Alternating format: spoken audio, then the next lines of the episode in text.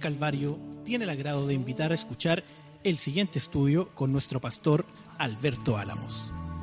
Regresaré a adorar como antes, donde todo es.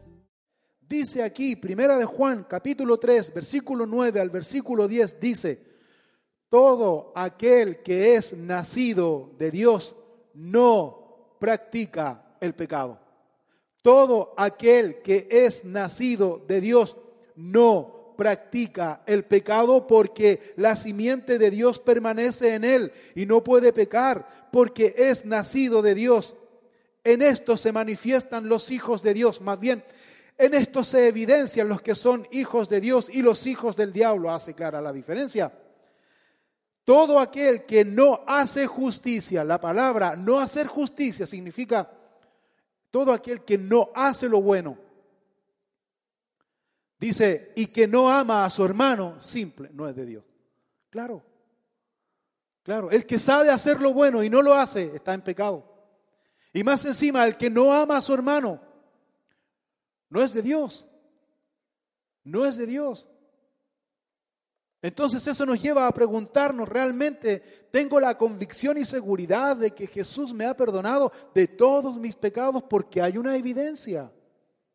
Hay una evidencia, una evidencia no solo e, en apariencia para verlo en el mundo, sino una evidencia en mí, una convicción, una seguridad. Esa evidencia se llama el Espíritu Santo en mi vida, que no me lleva, que no me permite pecar, no me permite caer en pecado, siempre me está avisando. ¿Tienes tú el Espíritu Santo en tu vida, en tu corazón? Y si tienes el Espíritu Santo de Dios en tu vida, en, tu corazón, entonces la siguiente pregunta es, ¿estás tú obedeciendo al Espíritu Santo cuando te dice que no estás en el camino correcto, que no estás haciendo la actitud correcta, que no estás comportándote de la manera correcta en que la palabra de Dios nos enseña? Eso es algo que nosotros debemos mirar, reflexionar, meditar. Levítico capítulo 6, versículo 8, continúa aquí la lectura, dice, habló aún Jehová, fíjese, otra vez repite, mandamiento de Dios, no es pensamiento de hombre, no es consejo de hombre, no es instrucción de hombre, habló aún Jehová a Moisés diciendo, manda a Aarón y a sus hijos y diles, esta es la ley del holocausto el holocausto estará sobre el fuego encendido sobre el altar toda la noche hasta la mañana. El fuego del altar arderá en él. Ley del holocausto. Esta ley del holocausto instruía al sacerdote propiamente tal de cómo debía cuidar el fuego que ardía constantemente, dice, continuamente sobre el altar. Fíjese, toda la noche el sacerdote debía mantener el fuego, toda la noche hasta la mañana porque dice el mandamiento que el israelita debía ofrecer sacrificios en la mañana y en la tarde. Ellos debían ofrecer los corderos por la mañana y el otro cordero debían ofrecerlo a la caída de la tarde. Por lo tanto, sacerdote debía mantener el fuego encendido toda la noche, toda la noche. Ahora, esto nos enseña aquí dos principios fundamentales. Dios nos enseña aquí dos principios fundamentales. Número uno, ofrecer una ofrenda por el pecado. Número dos, el fuego se debía mantener toda la noche. ¿Qué significa eso? Nuestro Señor, nuestro gran sumo sacerdote, quien voluntariamente se ofreció como cordero inmolado, como sacrificio, voluntariamente por amor al mundo, Él se ofreció voluntariamente para morir en la cruz del Calvario, para cubrir, para quitar, más bien, no cubrir, sino quitar el pecado y darnos vida, vida abundante. ¿Quién? Nuestro gran sumo sacerdote, nuestro Señor Jesucristo. ¿Quién? No solo murió en la cruz del Calvario y terminó su trabajo, no Señor, empezó su nuevo trabajo, ¿cuál? Interceder, interceder continuamente por nosotros ante el altar de nuestro Padre Celestial, porque tenemos un acusador que nos acusa día y noche. Y ese acusador, ¿quién es? Satanás. ¿Quién está en el trono de Dios acusándonos? Y mira aquí, mira este, mira lo que hizo. Y este se cree tan justo, y este se cree tan limpio, y este se cree tan, este se cree tan hijo tuyo. Mira, mira cómo está. Mira, todos los días, todos los días está el bendito ahí, acusándonos con su dedo peludo, ponzoñoso y su uña larga, cochina y murienta. Y sonando el celular también, ahí lo pagó. Todos los días, constantemente, día y noche, pero hay alguien quien está intercediendo por nosotros, pero ojo, importante que nuestra posición, como dice Pablo en su carta a los Efesios, nuestra posición espiritual siempre debe estar en Cristo, porque si no está en Cristo, no eres de Dios. No eres de Dios. Lo dice la Escritura. Nuestra posición debe estar siempre en Cristo Jesús. Por lo tanto, si nuestra posición está en Cristo Jesús y mantenemos esa comunión personal con nuestro Señor Jesucristo, dice el Señor Jesucristo que Él no se avergüenza de nosotros. De hecho, cuando Él intercede por nosotros ante el trono de nuestro Padre Celestial, dice que Él nos llama hermanos. Él nos llama hermanos. Hebreos capítulo 2, versículo 11 dice, porque el que santifica y los que son santificados, de uno son todos, por lo cual no se avergüenza de llamarlos hermanos. Número uno, ¿tienes la convicción de perdón de pecados que Dios te ha perdonado? Número dos, ¿tienes tú la posición espiritual en Cristo Jesús? ¿Tienes tú esa comunión personal con Él? Porque hay una cosa que nos separa de Dios y eso es el pecado. Eso es la desobediencia. En segundo lugar, el segundo principio que nosotros miramos aquí es que el sacerdote, como el sacerdote debía mantener el fuego encendido del altar toda la noche para que al otro día el israelita viniera y ofreciera estos holocaustos a Jehová, así de la manera que el sacerdote mantenía el fuego encendido toda la noche, de la misma manera el hombre que tiene la convicción de que es salvo por Dios, el hombre que tiene la seguridad que Jesús intercede por él ante el trono del Padre Celestial, ese hombre entonces tiene en su corazón lo que se llama la llama del fuego del Espíritu Santo de Dios en su vida. Tiene esa pasión por Dios, tiene ese deseo, tiene esa pasión por Dios. Ese hombre tiene el gozo del Espíritu Santo de Dios en su vida el Espíritu de Dios en su vida, en su corazón. Tiene ese deseo innato, tiene ese gozo, que ese gozo no depende de lo que tengas o no tengas. Ese gozo no depende de la situación y circunstancia que estés viviendo. Ese gozo es un regalo que Dios te da, no se te quita con nada. Puedes estar en aflicción, puedes estar en enfermedad, puedes estar en momentos más difíciles de tu vida, pero ese gozo es un regalo de Dios, se mantiene. Y ese gozo lo provoca el Espíritu Santo de Dios en tu vida. Es un gozo, es un regalo de Dios. El rey David, el gran rey David, él habla acerca de este gozo, o más bien la importancia que provoca este gozo del Espíritu de Dios en la vida del hombre. Y también el rey David habla por su propia experiencia lo que significa no tener el gozo de Dios en su vida. Lo único que puede apagar, no extinguir, sino apagar, dejar de brillar el gozo de Dios en la vida de un creyente es el pecado, es la separación, es la desobediencia, es lo único. Quiero que me acompañe, por favor, a modo de ilustración, el Salmo 51, a partir del versículo 6. Vamos a mirar aquí lo que provoca el gozo de Dios y lo que provoca también el no tener el gozo de Dios en su vida. Salmo 51, versículo 6. David, el gran rey David, cometió un pecado de adulterio. Él reconoció su pecado delante de Dios. Él en el Salmo 51 hace una oración a Dios, pero en esta oración nos enseña la diferencia que hay en una persona que tiene el gozo de Dios y en otra persona que no tiene el gozo de Dios. Mira lo que dice aquí. Salmo 51, 6. He aquí, tú amas la verdad en lo íntimo y en lo secreto me has hecho comprender sabiduría. Purifícame con hisopo y seré limpio Lávame y seré más blanco que la nieve. Hazme oír gozo y alegría, y se recrearán los huesos que has abatido. Esconde tu rostro de mis pecados y borra todas mis maldades. Crea en mí, oh Dios, un corazón limpio y renueva un espíritu recto dentro de mí. No me eches de delante de ti y no quites de mí tu Santo Espíritu. Vuélveme el gozo de tu salvación y espíritu noble me sustente. Hice una separación de cuatro puntos importantes de este salmo que nos habla y nos enseña la importancia que tiene eh, el Espíritu de Dios en tu vida, en tu corazón. Número uno, David dice, tú amas la verdad en lo íntimo y en lo secreto. ¿Qué significa eso? Significa que Dios conoce nuestros más íntimos pensamientos. A Dios no le podemos engañar. A Dios no le podemos engañar. Cuando David dice, tú amas la verdad en lo íntimo y en lo secreto, eso nos indica una cosa importante, que nuestra oración a Dios debe ser sincera. Debe ser sincera. Debe ser honesta delante de Dios. Entre nosotros nos podemos engañar, a Dios no le podemos engañar. ¿Por qué? Porque Él conoce la verdad. Él ama la verdad en lo íntimo y en lo secreto. Él conoce mi vida. Número dos, David dice, hazme oír gozo y alegría. ¿Por qué dice eso? ¿Por qué David dice, hazme oír gozo y alegría? Porque él dejó de oír el gozo y la alegría. ¿Por qué? Porque él estaba en pecado.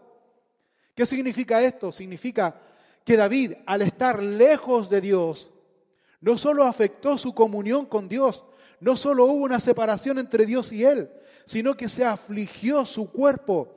Había dolores intensos que era a raíz de una depresión. Hoy día nosotros tenemos enfermedades a raíz de la depresión. Te duele todo el cuerpo, te duele hasta el alma y no sabes qué es lo que provoca eso. Es simple, lo que provoca eso, sabes que es la separación de Dios. David está diciendo aquí, hazme oír gozo y alegría. ¿Por qué? Porque él estaba sufriendo en su cuerpo el dolor de estar alejado de Dios. Es decir, que el hombre, la mujer que está alejado de Dios siente ese dolor porque está alejado de Dios. Siente ese dolor físico, te duele todo y no sabes y tomas remedio para todo y te afectas otros órganos, no, no, sabiendo, no entendiendo, no reconociendo que la única solución es mi comunión, mi comunión personal con Dios mi reconciliación personal con Dios.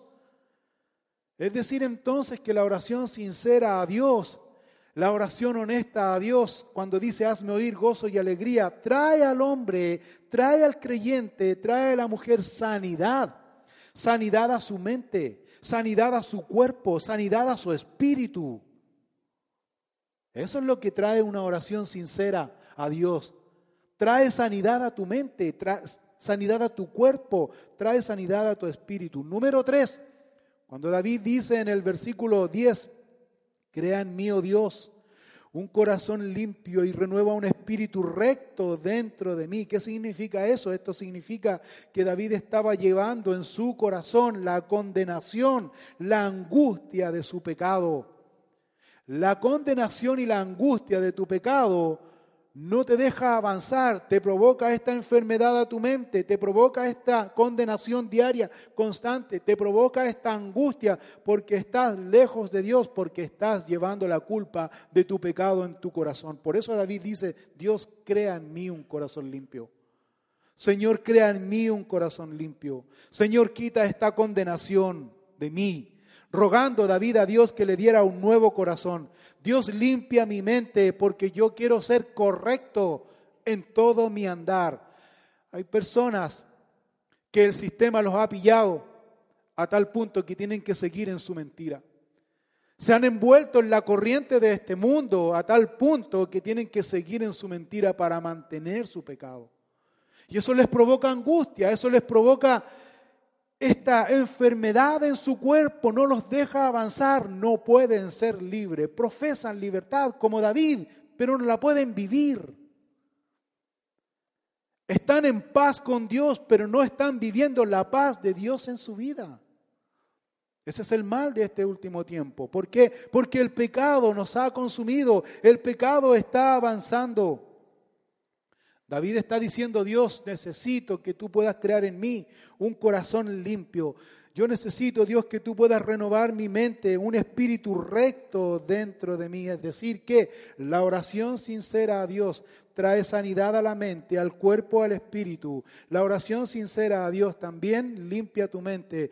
Lo hace una persona correcta en su camino.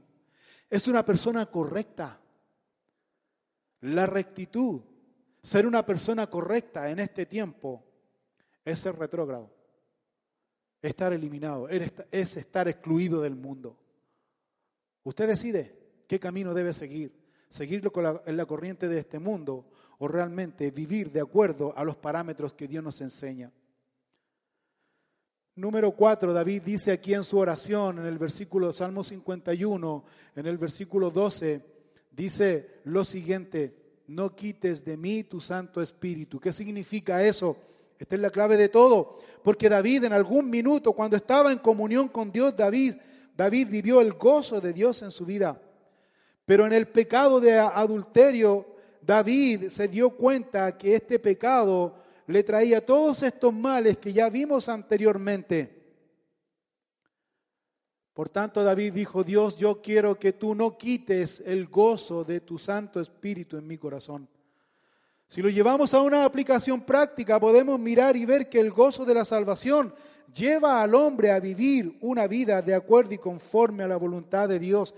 Cuando el hombre vive una vida de acuerdo y conforme a la voluntad de Dios, ¿sabes cuál es la evidencia? Tú vives el gozo de Dios en tu vida.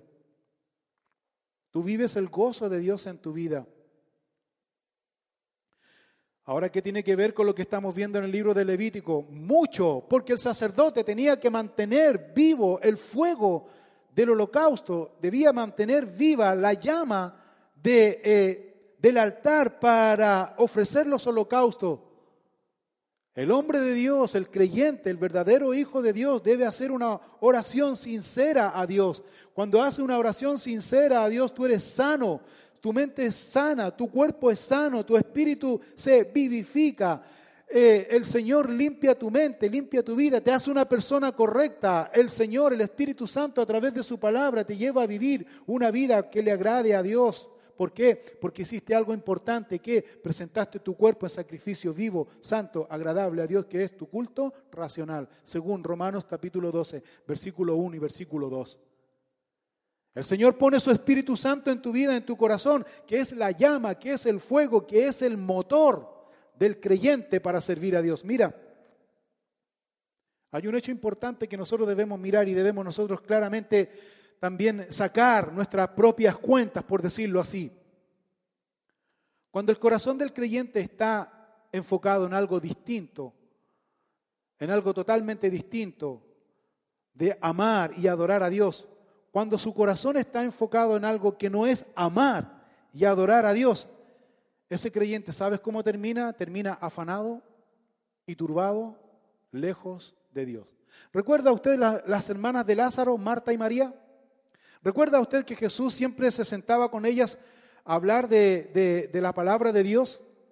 Y estaba Jesús hablando a María y Marta estaba afanada y turbada. ¿Se acuerda de esa, de esa escena? ¿Por qué Jesús le dice a Marta cuando Marta le reclama y Marta le dice, Señor, por favor dile a mi hermana que me venga a ayudar en estos labores porque yo también me quiero sentar y escuchar? ¿Qué le dijo Jesús? María escogió la mejor parte y tú por qué sigues afanada y turbada? Porque tu enfoque no está en amar y adorar a Dios. Tu enfoque no está en escuchar a Dios. Tu enfoque está en las cosas de este mundo. Tu afán y ansiedad está en las cosas de este mundo, pues vas a terminar como Marta, afanada y turbada, lejos de Dios. Y el fuego del Espíritu Santo de Dios, que es el motor para servir a Dios, que nos inspira a servir a Dios con ánimo, con deseo en nuestro corazón, con anhelo de buscarle a Él, con pasión, ese fuego se va a ir apagando. El apóstol Pablo Entendiendo este principio de que el fuego del Espíritu Santo debe estar siempre candente, siempre debe estar funcionando, siempre debe estar vivo en el corazón del creyente, el apóstol Pablo, entendiendo ese principio, le dice a Timoteo, le aconseja a Timoteo lo siguiente, Timoteo le dice, te aconsejo, te aconsejo, te sugiero que avives el fuego del don de Dios que está en ti por la imposición de mis manos. Porque no nos ha dado Dios espíritu de cobardía, sino de poder, de amor, de dominio propio. ¿Por qué Pablo le dice esto a Timoteo? Miremos el contexto. Timoteo estaba a cargo de una iglesia, la iglesia de Éfeso. En la iglesia de Éfeso tenía mucha oposición. Timoteo se estaba desanimando. Timoteo ya no estaba inspirado por el Espíritu Santo de Dios, Timoteo estaba transpirado por el esfuerzo propio, porque él estaba tratando de mantener esa obra y llegó a un límite. Estaba cansado, estaba agotado físicamente. Ya quería soltar la toalla, ya quería dejar el ministerio. Estaba completamente desanimado, frustrado. Pero Pablo no le dice, Timoteito, ¿está cansadito? Pablo no le dice a ti, no le dice así, Timoteito, bueno, me salió. No le dice, Timoteo, aléjate un tiempo. Timoteo, descansa. No le dice, ¿qué le dice? Va a lo puntual, va a lo espiritual, va al motor espiritual que como creyentes, hijos de Dios, nos mantiene en el servicio constante, en la obra de Dios, manteniendo esa llama encendida. Fíjate aquí un hecho importante entre paréntesis. Cuando Dios le dice, le da el mandamiento al sacerdote que mantenga la llama encendida día y noche, esa, esa, llama del holocausto para el servicio de los sacrificios día y noche, el Señor, Dios, no le dice a el sacerdote que se tome turnos, no le dice que tome ciertas distancias, no le dice, le dice, ¿sabes qué? Haz esto haz esto, haz tal o cual cosa. Es el mismo principio, es el mismo mandamiento que Dios nos da en esta mañana a través de Pablo a Timoteo. Te aconsejo, Él nos aconseja que avives el fuego del don. Un momentito, un momentito, un momentito. ¿Cómo se aviva el fuego del don del Espíritu de Dios?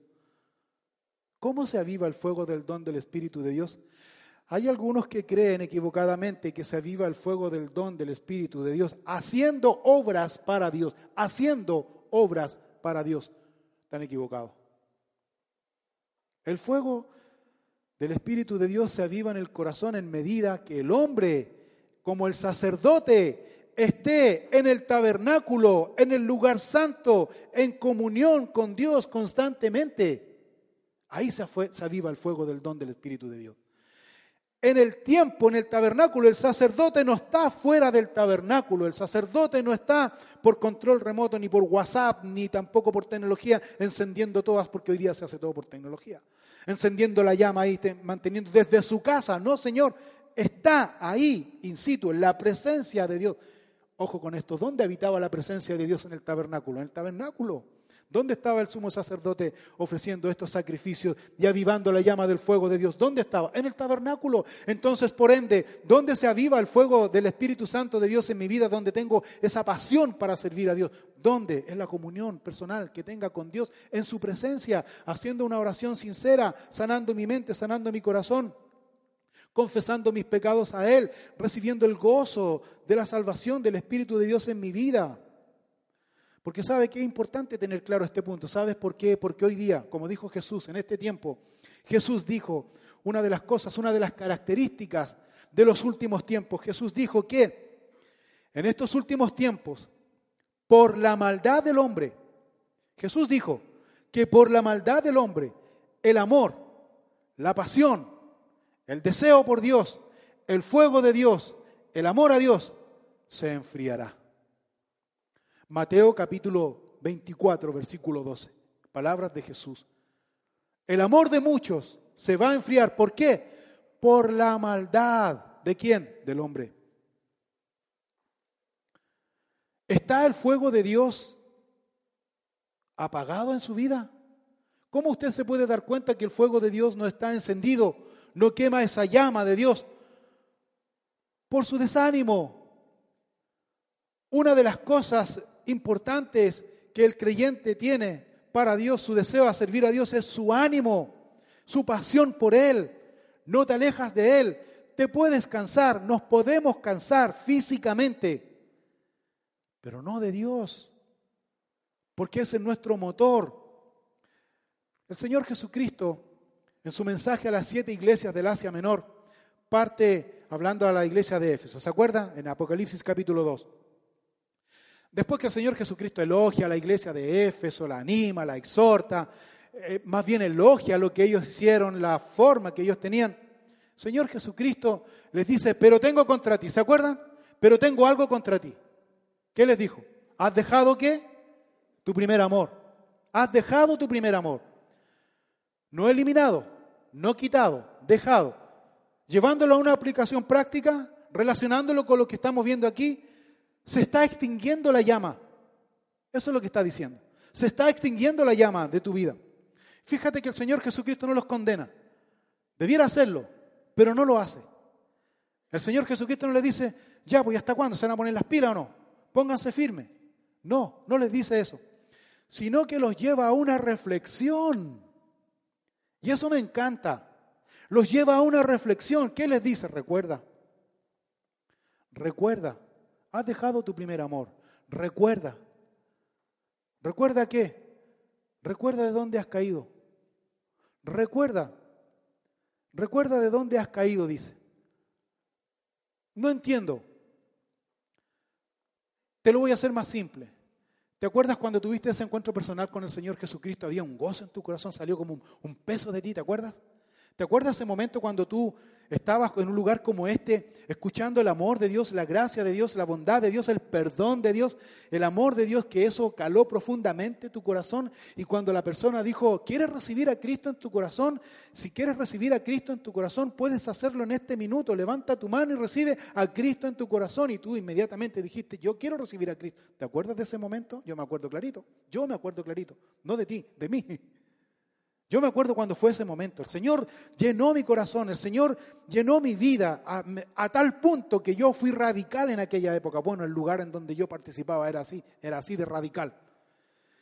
Inmediatamente salíamos con esa euforia a predicar el Evangelio de Jesucristo en las calles, en las plazas, en todo lugar y hacíamos escenas dramáticas en la calle, hacíamos sketch, hacíamos show evangelístico, la gente se agrupaba y comenzábamos a hablar de Cristo, era genial, era espectacular.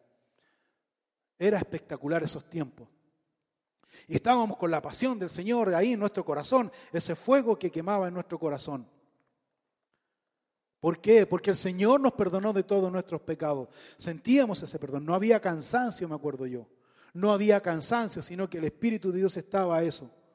A eso se refiere aquí el Señor Jesucristo. Recuerda ese tiempo cuando recibiste el amor de Dios en tu vida. Cuando Jesús entró en tu vida, recuerda ese tiempo. Recuerda, caíste de ahí, de ese lugar. Pues no vas a seguir, no vas a seguir eternamente en esa condición caída. No vas a seguir eternamente en esa condición caída, dice Dios aquí, sino que arrepiéntete. ¿Qué significa arrepentirme? Es decir, reconocer que estoy lejos de Dios y que al estar lejos de Dios, ya Dios no está conmigo. Ojo con eso. Ojo con eso. Hay personas que equivocadamente dicen, ¿sabes qué? Yo estoy lejos de Dios. Y mira lo que dicen equivocadamente. Dice, yo estoy lejos de Dios. Yo estoy en pecado. Pero a mí no me va a pasar nada porque yo soy hijo de la promesa. ¿Ha escuchado usted alguna vez ese término? A mí no me va a pasar, no me va a pasar nada porque yo soy hijo de la promesa. Es decir, lo que está diciendo que el pecado que cometa, la verdad es que no lo va a alejar de Dios, porque Dios siempre va a estar con usted. Está equivocado.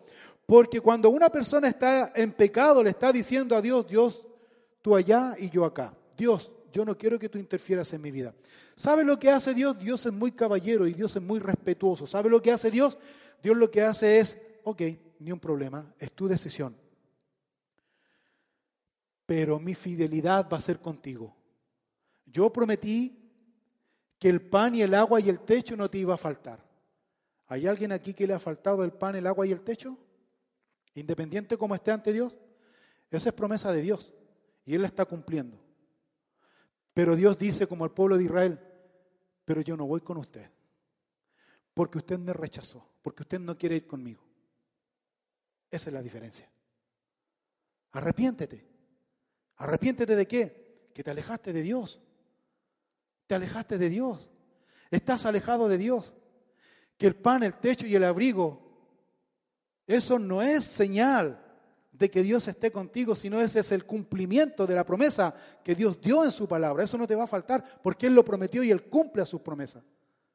Pero Él no va contigo. Yo quiero que Él vaya conmigo, pues Dios dice la condición, que yo vaya contigo, que te arrepientas. ¿Qué significa arrepentimiento? Que entiendo mi condición, estoy lejos de Dios. Que el estar lejos de Dios no me ha traído buenos resultados. Tengo que ser honesto. Que al haber conocido a Dios y ahora lejos de Dios, no me ha traído buenos resultados. ¿O sí? No me ha traído buenos resultados. Me va de mal en peor. Me va de mal en peor. Y yo sé, yo sé cuál es la, eh, la raíz de todo esto. Pues arrepentimiento significa confesar, Señor, yo estoy en esta condición, estoy lejos de ti, estoy en pecado, no quiero seguir así. Señor Jesús, perdóname. La Biblia dice que si confesares con tu boca que Jesús es el Señor y creyeres en tu corazón que Dios le levantó de los muertos, ¿qué dijo? Serás salvo. Serás salvo. ¿Sabes cuál es la diferencia del perdón de Dios a nuestro perdón como persona? Que Dios cuando nos perdona se olvida de nuestros pecados, se olvida hace un borrón y cuenta nueva y empezamos de nuevo. El perdón nuestro es que perdonamos, pero no olvidamos. Pues Dios dice arrepiéntete y haz las primeras obras. ¿A qué significa eso? ¿Qué quiere decir con esto? Haz las primeras obras. Muestra las primeras evidencias en tu casa, en tu casa, en tu relación. El Señor me salvó, el Señor me perdonó. Oye, ¿por qué, estás, por qué noto en ti una paz. Si estamos en, esto, en este problema, este problema que nos está hundiendo, en esta enfermedad que no hay solución, pero en tu rostro veo una paz. Esa es la evidencia de un hombre que realmente está viviendo conforme y de acuerdo a la voluntad de Dios. Haz las primeras obras, pues si no, dice el Señor, y no es una amenaza, sino simplemente el resultado de tu decisión, pues si no vendré a ti y quitaré el candelero de su lugar si no te hubieras arrepentido. Esa llama del fuego de Dios en tu corazón, el Señor la va a quitar, pero no la ha quitado todavía. ¿Sabes por qué no la ha quitado y por qué podemos estar tan seguros que la llama del fuego del Espíritu Santo que está en tu corazón todavía no se ha extinguido, no se ha eliminado, no se ha apagado del todo? ¿Sabes por qué? Por una razón muy simple, muy simple. ¿Por qué? Porque tú estás aquí escuchando su palabra. Porque si esa llama ya no estuviera aquí, tú no estás aquí, tú estás en otro lado. Pero tú estás aquí. ¿Por qué? Porque Él conoce tu corazón, Él conoce tu vida. Él no quiere extinguir esa llama que ha puesto en tu corazón. Pero depende de ti, de que tú ahora puedas mantener encendida esa llama en tu corazón, en tu vida, que es el fuego de Dios. Y esa era la labor del sumo sacerdote, esa era la labor del sacerdote, ser responsable, esa era su responsabilidad, mantener la llama encendida, del holocausto. Esa es tu responsabilidad en esta mañana. Mantener encendida la llama del, del fuego del Espíritu de Dios en tu vida a través de ese gozo, de esa libertad. Levítico capítulo 6, versículo 10 al versículo 13. Miramos aquí. Y el sacerdote se pondrá su vestidura de lino y vestirá calzoncillos de lino sobre su cuerpo, y cuando el fuego hubiere consumido el holocausto, apartará él las cenizas de sobre el altar y las pondrá junto al altar. Después se quitará sus vestiduras y se pondrá otras ropas y sacará las cenizas fuera del campamento a un lugar limpio. Y el fuego encendido eh, sobre el altar no se apagará, sino que el sacerdote, perdón, sino que y el fuego encendido sobre el altar no se apagará, sino que el sacerdote pondrá en él leña cada mañana y acomodará el holocausto sobre él y quemará sobre él las grosuras de los sacrificios de paz. El fuego arderá continuamente en el altar, no se apagará. El sacerdote, aparte de mantener la llama encendida del altar del holocausto, el sacerdote debía vestir vestiduras especiales tanto para ofrecer los holocaustos y para sacar la ceniza, cambiaba sus vestiduras. Enseñanza aquí puntual es que el sacerdote cambiaba sus vestimentas, se ponía vestimentas especiales. ¿Cuál es la enseñanza que una persona que tiene la convicción de ser salvo, una persona que mantiene el fuego del Espíritu de Dios en su vida, se caracteriza porque está vestido simbólicamente, espiritualmente, está vestido correctamente por Dios? Él es quien pone estas vestiduras. Él nos viste. Jesús lo habla en el Nuevo Testamento. Jesús dice, a través de la parábola de las bodas, Jesús dice que para estar en esas bodas el hombre debía estar vestido correctamente, adecuadamente para las bodas. En el libro de Apocalipsis también el Señor nos enseña que se debe comprar estas vestiduras blancas. En el libro de Apocalipsis también nos dice y nos enseña que no se debe solamente tener estas vestiduras blancas, comprar estas vestiduras blancas, sino se debe conservar estas ropas que es sinónimo, que es simbolismo, que es el resultado de la salvación que Dios me ha dado. Él, estamos vestidos conforme a lo que Él nos señala, a lo que Él nos dice. Él nos vistió, Él nos cubrió, espiritualmente hablando, por supuesto. El libro de Apocalipsis nos dice claramente que la esposa del Cordero, dice, está vestida de lino fino y resplandeciente que el lino fino son las acciones justas, dice. ¿De quiénes? De los santos. Son las acciones justas. Los que mantenemos esta comunión personal con Dios, los que somos sinceros con Él, los que tenemos la convicción que somos salvos, y ojo con esto, no perfectos, sino salvos, salvos, vestidos adecuadamente, la llama del fuego del Espíritu Santo, el gozo de Dios ardiendo continuamente en mi corazón. Ese es el principio que señala el libro de Levítico aquí, lo que estamos estudiando. ¿Estás vestido correctamente? Espiritualmente, si estás vestido correctamente, ¿estás manteniendo tus ropas espirituales limpias delante de Dios? Limpias delante de Dios. Por lo tanto, el hombre que hace su decisión para seguir al Señor Jesucristo se viste espiritualmente con estas vestiduras, que no, no solamente se viste, sino que debe mantener limpia y pura estas ropas espirituales que Él nos ha puesto a nosotros. ¿Cómo se mantiene limpia y pura estas ropas espirituales? En una relación constante, en una relación perseverante con el Señor. Porque el Señor va a venir y nos va a pedir cuenta y nos va a mirar si estamos vestidos adecuadamente o no. El Señor va a venir, he aquí, dice el Señor, yo vengo como ladrón. Bienaventurado, dice, bienaventurado el que vela. Cuando dice el que vela y guarda sus ropas, es bienaventurado. El que vela y guarda sus ropas, dice, bienaventurado aquel que es responsable en mi relación, en la relación que tenemos ambos.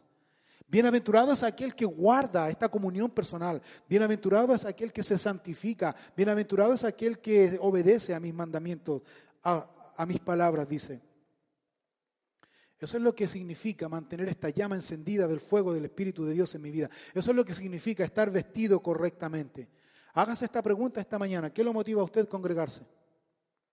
¿Qué lo mueve a usted a congregarse? ¿Qué lo motiva a usted servir a Dios? ¿Qué es lo que le motiva a usted servir a Dios? Si no tiene ningún motivo, examine su corazón. Porque no es normal que no tenga ningún motivo para servir a Dios. Hay un motivo. Debe haber un motivo. ¿Cuál? Mi salvación. Él me salvó. Yo le quiero agradar a Él, le quiero servir a Él. Debe enfocarse en lo que es importante. Y lo que no es importante, déjelo de lado, siga al Señor. Él me salvó, Él me perdonó. Esa es mi motivación, ese es mi deseo. Eso es mantener la llama del fuego del don del Espíritu de Dios en mi vida. Es la pasión, es el anhelo, es el deseo de buscar a Dios. Levítico capítulo 6, versículo 14 al 18. Dice, otra ley, esta es la ley de la ofrenda. La ofrecerán los hijos de Aarón delante de Jehová en el altar y tomará de ella un puñado de la flor de harina, de la ofrenda, de su aceite, todo el incienso que está sobre la ofrenda, y lo hará arder sobre el altar por memorial en olor grato a Jehová. Y el sobrante de ella lo comerán Aarón y sus hijos, sin levadura se comerá el lugar santo, en el atrio del tabernáculo de reunión lo comerán. No se cocerá con levadura, la he dado a ellos por su porción de mis ofrendas encendidas. Es como el sacrificio por el pecado y como el sacrificio por la culpa. Todos los varones de los hijos de Aarón comerán de ella estatuto perpetuo será para vuestras generaciones tocante a las ofrendas encendidas, para Jehová. Toda cosa que tocare en ella será santificada. Aquí vemos la ofrenda de alimentos que ellos debían ofrecer. ¿Quién? Solo el sacerdote. El sacerdote tomaba una porción de alimento, lo ponía sobre el altar en recuerdo, por memorial, dice, en recuerdo de la provisión que Dios le había dado a los sacerdotes que servían tiempo completo en el tabernáculo. Dios te llamó, Dios, te sustenta. Donde Dios guía, Dios provee. Donde Dios te llamó, Dios te sustenta. Muy importante el llamado de Dios en tu vida. Esto es lo que debía hacer el sacerdote, ofrecer estos alimentos sin levadura, sin corrupción, sin pecado, en consagración a Jehová. Cosa santísima, dice. Era llamado cosa santísima a Jehová. ¿Qué significa? Que todo lo que el sacerdote hacía era dedicado a Dios. Recuerde usted que los utensilios que estaban puestos ahí en el tabernáculo eran dedicados a Dios. Estatuto perpetuo. Esto se debía hacer de generación en generación a quienes a los que servían ahí en el templo, a los sacerdotes. ¿Cuál es la enseñanza? Muy simple. Que el hombre que ha sido llamado por Dios para trabajar en la obra de Dios depende de Dios y vive de ella. Depende de Dios y vive de ella. ¿Por qué es importante esto? Porque hay personas que anhelan el llamado de Dios, anhelan la posición de autoridad para sacar beneficios ya sea de reconocimiento, ya sea monetario, ya sea lo que sea, pero no motivación para servir a Dios. El hombre que es llamado por Dios, el hombre vive de Dios, el hombre es dirigido por Dios, el hombre es sustentado por Dios. Y eso es el punto importante aquí. Ahora, otro detalle importante es que el principio que Dios nos enseña aquí es que cuando el hombre ofrece ofrenda a Dios, el sacerdote ofrecía ofrenda a Dios, no era solo una ofrenda material, sino ofrece su vida. ¿Tú eres llamado por Dios? ¿Tú ofreciste tu vida a Dios? Recuerda esto, no vas solo, vas con tu esposa, vas con tus hijos. Debes tener claridad que Dios te llamó, que Dios te llamó. Porque si no, si es un deseo superficial, el ministerio te levanta, o el ministerio, o el llamado de Dios, o el llamado a Dios te destruye. ¿Tienes convicción? ¿Tienes seguridad? ¿Tienes certeza? Espera en Dios. Espera en Dios. ¿Por qué te apresuras? ¿Por qué te adelantas? ¿Por qué te afanas? Estás entonces diciendo es que ya soy joven, da lo mismo. ¿A qué edad Moisés comenzó a dirigir el pueblo de Israel? ¿A qué edad? ¿A qué edad? 40 años en el desierto, 40, perdón, 40 años en Egipto, 40 años en el desierto. ¿A qué edad Dios lo llamó para guiar al pueblo de Israel a una tierra que él ni siquiera entró? ¿A qué edad? 80 años. 80 años. Para Dios no hay edad. No hay límite de edad. Es que estoy muy joven, es que estoy inexperto. Bueno, Dios te llamó, Él te va a capacitar. Porque Dios no llama a los capacitados. Él capacita a quien Él llama. Él te da la autoridad. Él te da ese deseo. Por eso es importante, si tú Eres llamado por Dios, entonces has consagrado tu vida a Él. Otra cosa importante, tú ya no tienes voluntad porque tú dependes de Dios. ¿Qué significa eso? ¿Cuántas veces nosotros hemos prometido a Dios, Dios, yo te voy a servir? Dios, yo te voy a servir porque yo siento este llamado. Dios, te voy a servir, pero con el tiempo se olvida. Tengo mis prioridades, tengo mis cosas. Quiero hacerlo más resumido esto. El Señor Jesucristo, en su enseñanza a los discípulos, él mostró de que hay tres clases de discípulos, tres clases de discípulos en su, en su grupo, por decirlo de alguna manera. Número uno, está aquel hombre que le dice, o aquel escriba que le dice, Señor, le dice, te voy a seguir, te voy a seguir donde quiera que vayas. El Señor que le dice en respuesta, las zorras tienen guarida, las las aves de los cielos nido, pero el Hijo del Hombre no tiene dónde recostar su cabeza. Número uno, ese hombre le dijo, Señor, yo te voy a servir, yo quiero servirte. ¿Por qué? Porque ese hombre vio posición, vio un beneficio, vio algo que le podía beneficiar, vio autoridad, vio reconocimiento de la gente, vio una posición, como así hay mucha gente que ve una posición, que ve algo fácil. Ser, ser pastor es fácil. No se lo recomiendo. No se lo recomiendo. De verdad. No se lo recomiendo. Si usted tiene un llamado de Dios, téngalo por seguro, que yo, en lo personal, se lo digo, con mucho respeto, con mucho amor, Si usted me dice, tengo un llamado de Dios, yo voy a hacer lo posible para desanimarlo. De verdad. De verdad. Voy a hacer lo posible para que usted se desanime. Porque si usted realmente es llamado por Dios, lo que yo le diga o no le diga, va a persistir. ¿Por qué? Es un llamado de Dios. ¿O no? Es un llamado de Dios. Es un llamado de Dios. El Señor Jesucristo le dijo, ¿sabes qué? Si tú quieres venir al ministerio no te lo recomiendo porque no tienes nada. No tienes nada. Absolutamente. Depende de Dios. ¿Quieres tú eso? Pero hay gente que tiene llamado de Dios y, quiere, y que ve en el ministerio una respuesta. Ve en el ministerio un beneficio. Ve en el ministerio una plataforma. Tan equivocado. Jesús dijo, ustedes ven que en el mundo los que son llamados reyes y señores son bienhechores. ¿Cierto? Si tú quieres venir a este, a este grupo, a esta agrupación, no va a ser así. Porque quiere, el que quiere ser el primero, ¿qué tiene que ser? El siervo, lo entendemos como concepto, pero en la práctica no se ve, ¿sabías tú?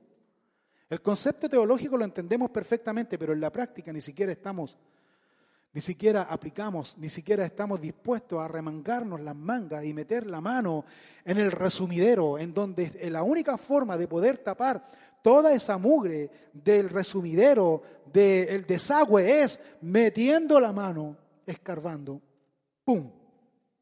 Sacando lo que obstaculiza para que el agua pueda correr. Ninguno está dispuesto. Porque eso no va con mi persona. Pero decimos, Señor, te seguiré donde quiera que vayas. Hermanos y hermanas, si tú quieres servir en el ministerio, tienes que negarte a ti mismo. Son palabras de Jesús. El que quiere venir en pos de mí, ¿qué más dijo? Niéguese a qué? A mi orgullo, soberbia, egoísmo. Entendimiento de las cosas según lo que yo creo, según lo que yo pienso. Ah, no, yo me dirijo por esto. Hermano, no seas ingenuo. No sigas el ejemplo de los demás. Sigue el ejemplo de Jesucristo. Aquí Jesús le está dando un ejemplo a este hombre. No tengo nada. ¿Quieres tú no tener nada? Yo no tengo nada, por lo menos tú tienes, yo no tengo nada. Mira, es más, las aves del cielo y los animalitos del campo tienen su guarida, tienen lo suyo, yo no tengo nada. ¿Quieres tú despojarte de todo? Piénsalo, piénsalo. Eso le está diciendo. La respuesta del hombre no se dio. Segundo hombre, ¿cuál es? Segundo hombre aquí en esta enseñanza.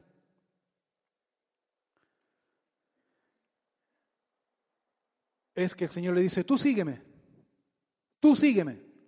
¿Qué le dijo el hombre? Señor, me encantaría, pero tengo que esperar que se muera mi papá. Maestro, yo te seguiría, pero tengo que esperar que mi papá se muera. ¿Que el papá estaba enfermo? ¿Tenía una enfermedad grave? ¿Estaba a punto de morir? ¿Tenía que cuidarlo? No. Su papá estaba vivito y coleando. Lo que él está diciendo es que, Señor, déjame terminar con mi responsabilidad primero. Llevémoslos a una aplicación práctica. Señor, déjame terminar con, con eh, realizarme yo como persona. Señor, mira, déjame terminar con mis estudios, déjame terminar con mi trabajo, déjame terminar con esto. Deja, tengo el llamado, Señor, yo tengo clarito el llamado, déjame terminar con esto. Cuando termine con todo esto, recién te voy a seguir equivocado. O le sigues o no le sigues, así de simple. No hay término medio. ¿Qué le dijo el Señor Jesucristo? No pongas excusa, no hay excusa, no hay excusa. Jesús dijo, el que ama padre o madre más que a mí, ¿qué más dijo? No es digno de mí. Pero Señor, qué insensible, estás diciendo que yo tengo que hacer un corte y dejar a mi padre prácticamente votado. No, Señor, te lo digo por experiencia propia. Si tú amas a Dios con todo tu corazón, con toda tu mente, con todas tus fuerzas, ¿cuál es el segundo mandamiento? Amas a tus padres como a ti mismo. Pero hay algunos que entienden el tema equivocado. Tienen el llamado de Dios. Dios los llamó. Dios los llamó, mirándole a los ojos. Dios los llamó. Sígueme. Pero está el miedo está el temor. Número tres, está el tercer hombre aquí que fue llamado por Dios. Señor, te seguiré, pero dame un poco de tiempo porque me quiero despedir de mi familia. ¿A quién representa este hombre? ¿Sabes a quién representa este hombre? A todos aquellos que al ver el ministerio les da miedo porque piensan que van a morir. Deja despedirme de mi familia, lo amo porque no los voy a ver nunca más. ¿Quién te dijo eso?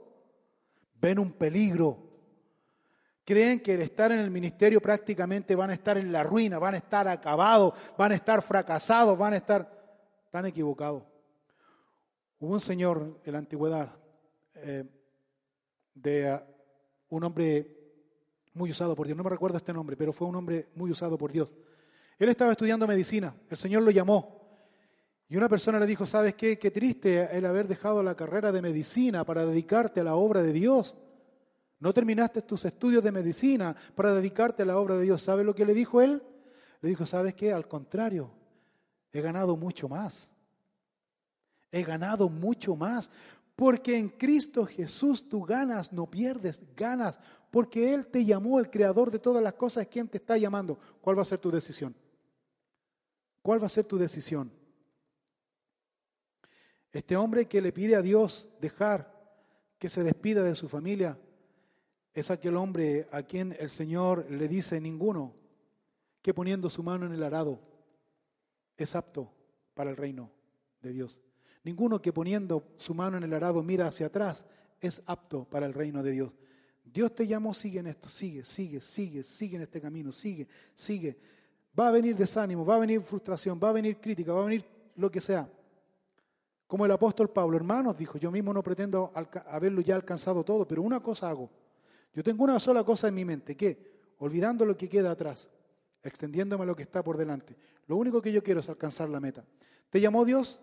Tómalo como un privilegio, no como una carga. ¿Te llamó Dios? Sigue a Cristo, sigue al Señor. Sigue al Señor. Sírvele a Él por sobre todas las cosas. Mantén tu mirada en Cristo. Mantén tu mirada en el Señor. No te desvíes ni a izquierda ni a derecha. Sigue al Señor. En conclusión, estos primeros 18 versículos de Levítico capítulo 6, podemos sacar tres lecciones importantes. Número uno, el Señor nos ha perdonado de todos nuestros pecados, de todos, no de algunos, de todos nuestros pecados. Si Él nos ha perdonado de todos nuestros pecados, es para que nosotros podamos estar aquí perdonándonos unos a otros, amándonos unos a otros en el amor de Dios, restituyendo el agravio a nuestro prójimo, especialmente cuando estamos aquí en este lugar, en esta casa de Dios, porque esto no es cualquier cosa, esto no es cualquier, es un edificio, pero lo que nos convoca, a los que nos compete aquí, no tiene ninguna relación ni con un restaurante, ni con un cine, ni con un estadio. Esta es la casa de Dios. La presencia de Dios está aquí en medio nuestro. Y esto es lo que lo hace distinto por lo tanto, si yo vengo aquí a adorar a Dios y tengo algo con mi hermano, que deje mi ofrenda al lado y me pongo a cuentas con mi hermano. Porque Él, así como me perdonó, yo también tengo que perdonar. Es lo que Dios dice. Y tener una conciencia tranquila, levantar mis manos santas a Dios, porque Él conoce mi verdadera motivación. Número dos, la segunda enseñanza. Como el Señor nos salvó, nos perdonó de todos nuestros pecados. Número dos, el Señor ha puesto su Espíritu Santo Tienes tú el Espíritu Santo que nos hace arder en esa pasión por Dios, buscarle con anhelo, con deseo, involucrando, haciendo fila cuando de aquí se hace un llamado. Alguien quiere participar en un ministerio haciendo fila, yo quiero, yo quiero, yo quiero, hay que empujarlo. Porque no quieren servir a Dios. Y eso es preocupante, ¿sabes por qué? ¿Sabes por qué es preocupante? Porque cada uno mira por lo suyo propio y no por lo que es de Dios. ¿Y sabes por qué es preocupante? Porque Jesús dijo en Mateo 24, 12, Jesús dijo, por la maldad del hombre, el amor de muchos, ¿qué más dijo? Se enfriará. Eso es lo que está pasando. No hay pasión por Dios, no hay deseo por Dios, no hay ese anhelo por Dios, por buscarle. Pues el ánimo es a mantener esa llama del Espíritu de Dios en nuestro corazón. Cuando Él nos llame a su presencia, estar vestidos correctamente. Y número tres y último, el Señor nos llamó a ser su discípulo. No seguidor, discípulo. El discípulo tiene disciplina, el discípulo busca a Dios con ánimo, con deseo. El discípulo se autodisciplina para alcanzar su objetivo, alcanzar la meta que es Jesucristo, seguirle a Él. Que el seguidor no, el seguidor le da lo mismo, el seguidor se acomoda, el seguidor busca su conveniencia, el seguidor piensa en sí mismo, el seguidor va por los panes y los peces. El discípulo no. ¿Qué eres tú, seguidor o discípulo? El Señor llama a discípulos, no seguidores, discípulos que estén dispuestos a negarse a sí mismos y seguir al Señor. Y seguir al Señor. Debemos negarnos a nosotros mismos. ¿Para qué? Para obedecer a Dios sin excusas. Que Señor, yo sé que tengo que hacer, pero déjame hacer esto. Señor, yo sé lo que tengo que hacer, pero déjame terminar aquí. Señor, yo sé lo que tengo que hacer, pero déjame hacer esto. ¿Sabes qué? Haga lo que tenga que hacer. Buscaré a otro, dice el Señor. ¿Quién se lo perdió? ¿El Señor? No, usted. Dios nos está llamando a un compromiso real con Él. ¿Cuál va a ser su respuesta? ¿Cuál va a ser su respuesta a esto? No siga sirviendo con pecado ni en pecado, porque eso no trae ningún beneficio, al contrario, condenación. Porque hay una condenación para todo aquel que pisoteare la sangre de Jesucristo. Cuando yo estoy en pecado a conciencia y sirvo a Dios, estoy en un peligro. Estoy en un peligro. No siga en ese peligro. No siga en ese peligro. Les invito a ponerse de pie, a orar a Dios, dar gracias a Dios por esta su enseñanza.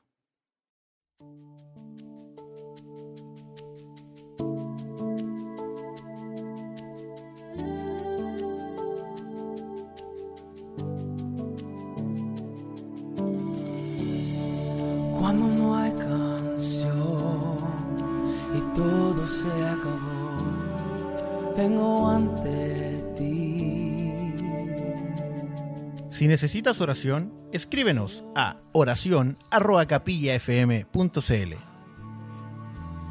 Regresaré a adorar como antes, donde todo eres tú, donde todo eres tú,